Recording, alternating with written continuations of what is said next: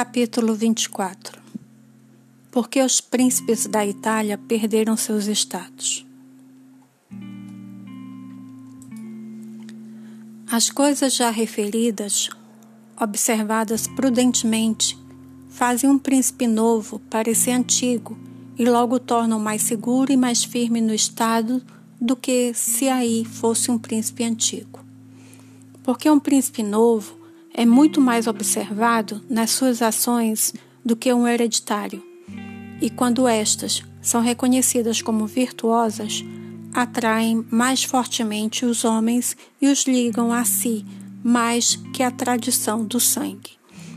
Porque os homens são levados muito mais pelas coisas presentes do que pelas passadas, e quando nas presentes encontram o bem, ficam satisfeitos e nada mais procuram. Antes, assumirão toda a sua defesa, desde que não falte a palavra nas outras coisas. Assim, terá dupla glória de ter dado a início a um principado novo e de tê-lo ornado e fortalecido com boas leis, boas armas e bons exemplos.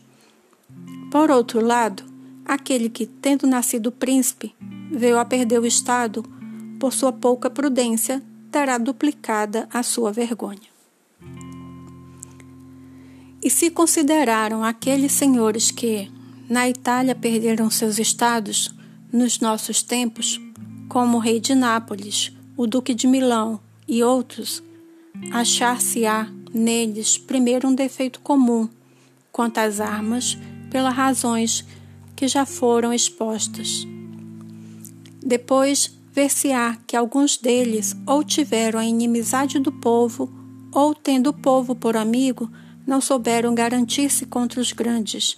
Eis que, sem estes defeitos, não se perdem os estados que tenham tanta força que possam levar a campo um exército.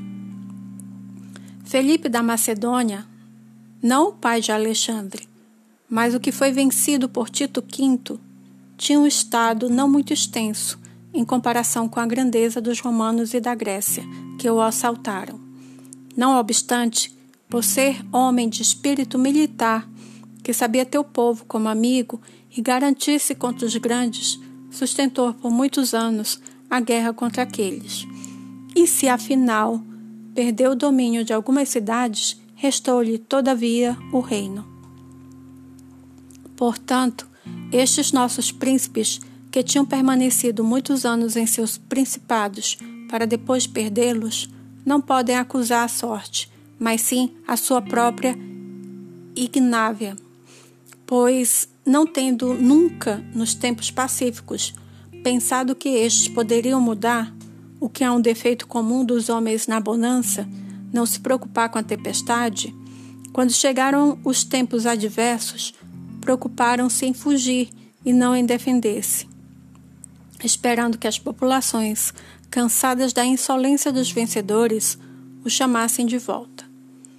Esse partido é bom quando os outros falham, mas é muito mal o ter abandonado os outros remédios por esse, pois não irás cair apenas por acreditar encontrar quem te levante.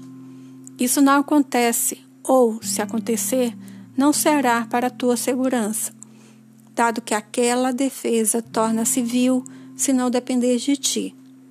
As defesas somente são boas, certas e duradouras quando dependem de ti próprio e da tua virtude.